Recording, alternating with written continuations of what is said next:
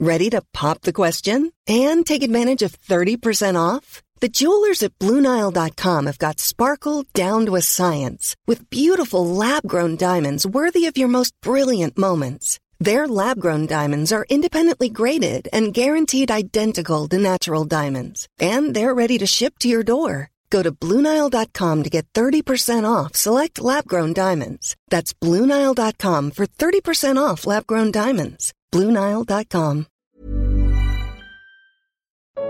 A história da igreja em Apocalipse, capítulos 1, 2 e 3.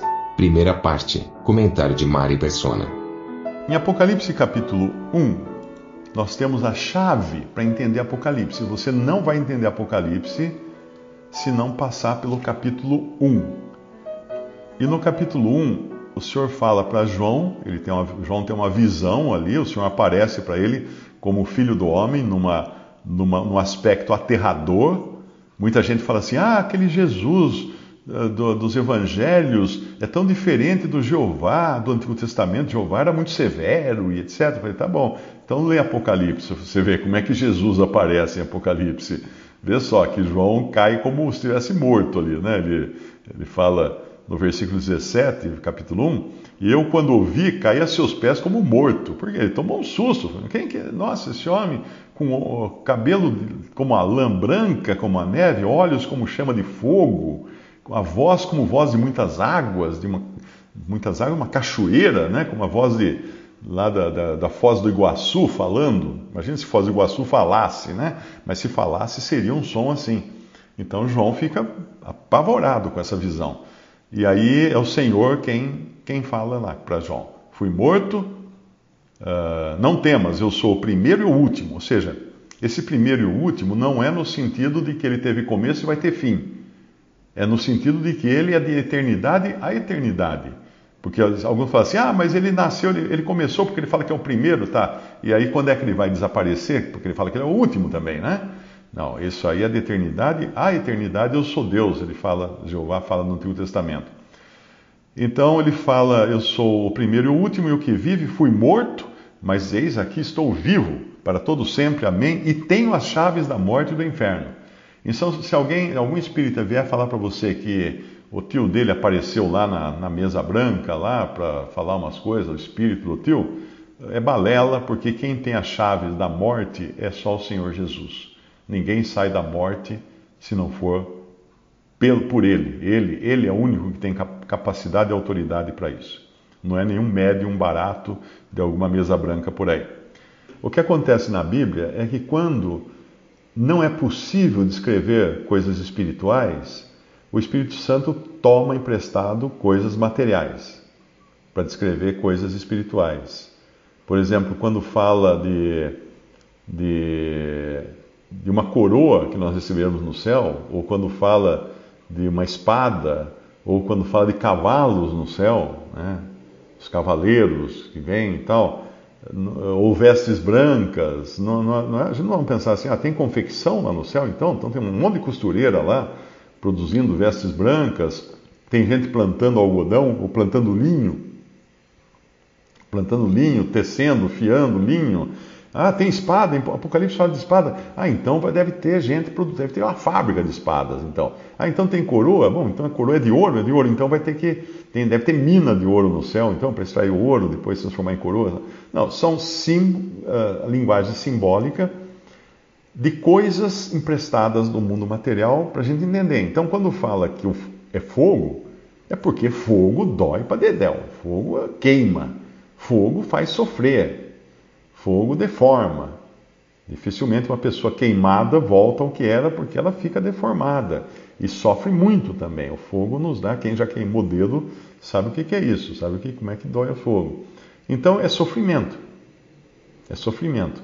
Agora, uh, tipo de fogo, não, não, não, sabemos como é que é, o que é, né? Agora, uma coisa é certa: o lago de fogo, o Senhor Jesus falou de trevas exteriores.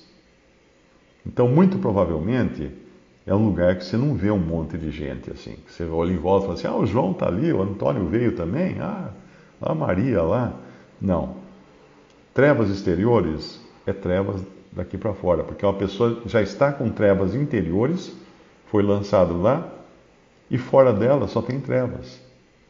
Então o Lago de Fogo é um lugar de muito sofrimento, de muita dor, que não, não termina nunca, de muito problema de, de, de, de raiva, de indignação, porque no Lago de Fogo ninguém vai se arrepender vai viver com aquela amargura que teve a vida inteira contra Deus e contra Cristo aqui na Terra, lá vai ser potencializada, vai ser essa amargura com esteroides, porque ela vai viver a, a eternidade agora, com, com todos os seus pecados passando diante de si o tempo todo e sofrendo intensamente com tudo isso, uh, mas não vendo ninguém, não tem ninguém para conversar.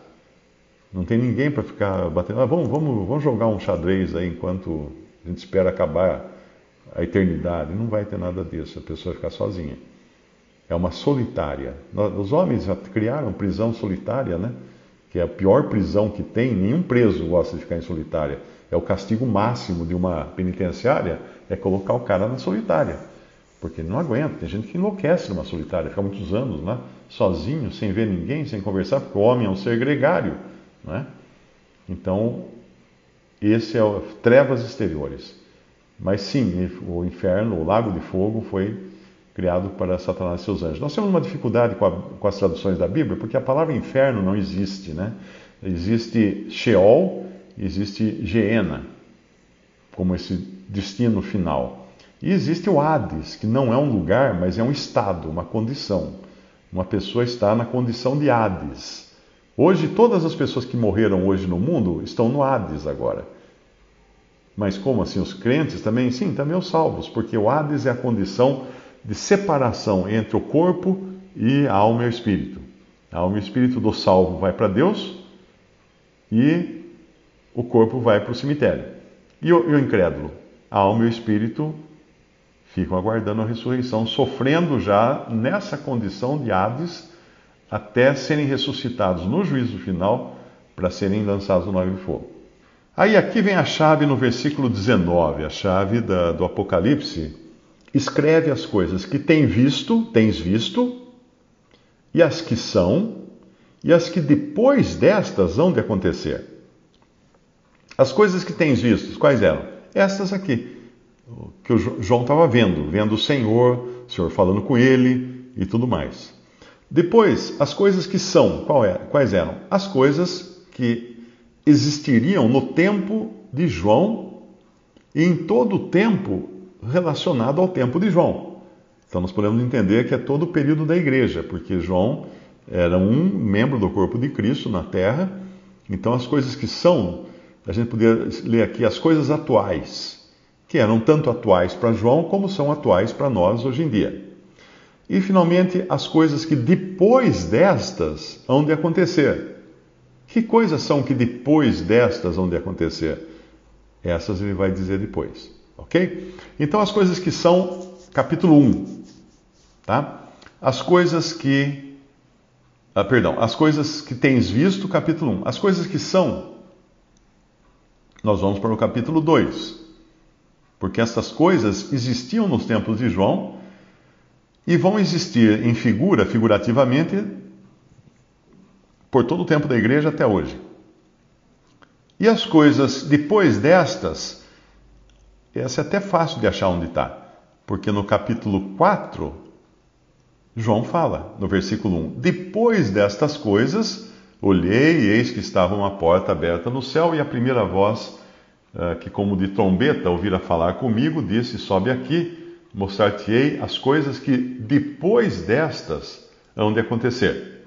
Então ficou muito simples, muito claro e cristalino que seriam as coisas depois daquelas do tempo de João e do tempo atual.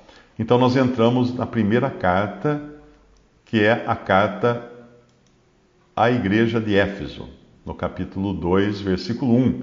Escreve ao anjo da igreja que está em Éfeso isto diz aquele que tem na sua destra as sete estrelas, que anda no meio dos sete castiçais de ouro. Eu sei as tuas obras, e o teu trabalho e a tua paciência, e que não podes sofrer os maus, e puseste à prova os que dizem ser apóstolos e o não são, e tu os achastes mentirosos. E sofreste e tens paciência, e trabalhaste pelo meu nome e não te cansaste. Tenho, porém, contra ti que deixaste a tua primeira caridade, ou teu primeiro amor, que fala noutra versão. Lembra-te, pois, de onde caíste e arrepende-te, e pratica as primeiras obras. Quando não, brevemente a ti virei e tirarei do seu lugar o teu castiçal, se não te arrependeres. Tens, porém, isto, que aborreces as obras dos nicolaítas, as quais eu também aborreço. Quem tem ouvidos, ouça o que o Espírito diz às igrejas.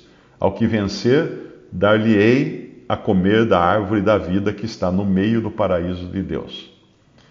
Muito bem, hoje nós conseguimos detectar que essas sete cartas são uh, simbólicas, e o número sete é um número simbólico, o número 7 representa um ciclo completo. Número 7. Então, nós podemos entender que, como Apocalipse é um livro de símbolos, essas sete igrejas são simbólicas. Elas, claro, existiram na, na, nos tempos, na Ásia, nos tempos de João, elas existiam, porque senão João nem ia saber do que, que o Senhor estava falando, né? Citou nomes de cidades. É muito importante entender, não são nomes de denominações. Igreja de Éfeso, igreja de, de igreja de Sardes, isso aí não é denominação. Como alguns falam assim, é, tem que ter denominação mesmo. Está vendo lá como, como, tem? Tem sete igrejas, com tem sete denominações em Apocalipse. Não, é, são nomes. A igreja que está em. A igreja que está em tal lugar, a igreja que está em. Veja no começo lá escreve ao anjo, ele não fala da igreja de Éfeso, ou da igreja efesiana, não. A igreja que está em Éfeso é a mesma igreja, o corpo de Cristo, que está em Éfeso. Assim como a gente enxerga o exército brasileiro, um só exército no Brasil. Mas aqui em Limeira tem um tiro de guerra. Então o exército está em Limeira? Está em Limeira. Então, se vier uma carta ao exército brasileiro que está em Limeira, vão entregar a carta no tiro de guerra. Mas ali estão todos os soldados do exército brasileiro? Não. Mas estando dois ou três ali, já é a representação local do exército brasileiro. Se alguém atacar o, o, o tiro de guerra de Limeira, está atacando o exército brasileiro. Não importa se tem dois ou três, ou dois mil ou três mil. Ok? Então ele escreve ao anjo da igreja que está em Éfeso. Agora, uma coisa importante: quando Paulo escreve aos Efésios, a igreja que está em Éfeso, na sua carta aos Efésios, ele escreve, ele fala na sua carta, ele está escrevendo para uma igreja local, para uma assembleia local, mas o assunto ali é a igreja no seu, na sua totalidade, como corpo de Cristo. E a igreja, como corpo de Cristo, ela é perfeita. Ela é sem ruga e sem mácula, como o próprio Paulo escreve na carta aos Efésios. Não há nada de errado na igreja, do ponto de vista da sua totalidade. Não há nada de errado, porque é Deus quem guarda a unidade do corpo de Cristo. Então ela não é dividida, ela não é separada, não tem nada errado, não tem mancha. Lá ele fala em Efésios, né? Uh, ele fala em Efésios capítulo 5, no versículo versículo 26, para santificar, uh, versículo 25, vós maridos amais vossas, vossa mulher, como também Cristo amou a igreja e assim mesmo se entregou por ela para santificar, purificando-a com a lavagem da água pela palavra, para a apresentar a si mesmo igreja gloriosa, sem mácula, nem ruga, nem coisa semelhante, mas santa e irrepreensível. Ok? Mas então por que, que nós vemos aqui em Apocalipse tanto problema, tanto defeito? Porque aqui está falando da igreja no seu aspecto de testemunho na terra. E no seu aspecto de testemunho na terra, ela é falha. Tanto é que aqui nós vamos ler de todas as suas falhas. Então, quando ele fala, escreve ao anjo da igreja que está em Éfeso, não é que tem um anjo lá com asa, estudo, sentado no meio da, da sala de reuniões deles. Não. O anjo o anjo significa aquilo, aquele que tinha responsabilidade dentro da, o corpo de responsabilidade dentro da, de, de cada assembleia. Em toda assembleia tem irmãos que são responsáveis e é a eles que aqui o Espírito Santo ou o Senhor se dirige. E quando ele vai falar, isto diz aquele que tem na sua destra as sete estrelas, que anda no meio dos sete castiçais de ouros. Estrelas foram colocadas no céu como guias, guias para que os homens não se perdessem. Até hoje a gente, os navegadores seguiam pelas estrelas. Então, na assembleia local de Éfeso e em qualquer lugar existem irmãos que devem funcionar como estrelas. Ou seja, eles, eles tanto guiam os irmãos, ensinam a palavra de Deus, como aconselham, como também vigiam. Tem a, a são o, o que eram chamados de anciãos, ou presbíteros, ou bispos, no começo da igreja. Eles eram designados pelos apóstolos ou pelos seus prepostos, ou seja, indicados pelos apóstolos, como Tito foi, né? Paulo mandou Tito para um lugar lá para ele eleger presbíteros. Mas hoje nós não temos apóstolos para fazerem isso, mas o Espírito Santo continua indicando, escolhendo quem são esses que em cada assembleia fazem o trabalho de bispos ou presbíteros ou supervisores, que seria o significado.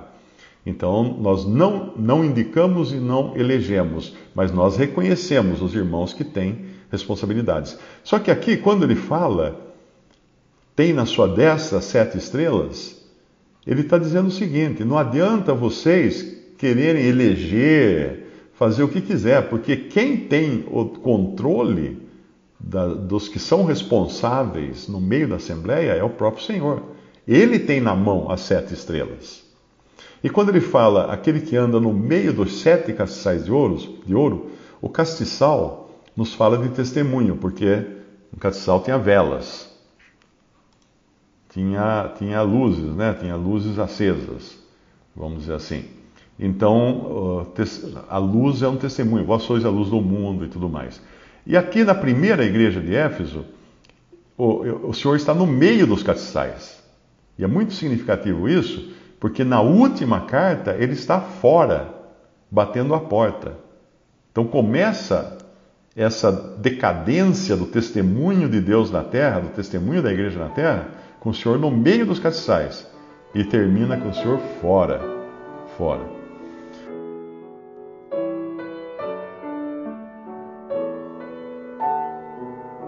Visite respondi.com.br. Visite também 3minutos.net.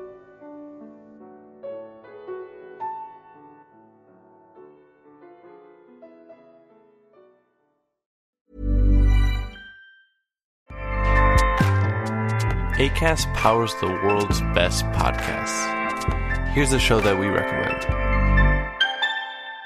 The Real Housewives is a guilty pleasure for most, but if you're looking to not feel guilty about that pleasure, tune in to Everything Iconic with me, Danny Pellegrino, where I break down all the messy moments and behind the scenes antics of Bravo's popular franchise. And on Everything Iconic, I also interview celebrity guests like Kelly Ripa, Kiki Palmer, Drew Barrymore, Cameron Diaz, and more about their guilty pleasures, their past work, and so much more. So if you're pop culture obsessed and find yourself watching way too much reality TV like me, tune in to Everything Iconic with Danny Pellegrino wherever you listen to podcasts. ACAST helps creators launch, grow, and monetize their podcasts everywhere. ACAST.com.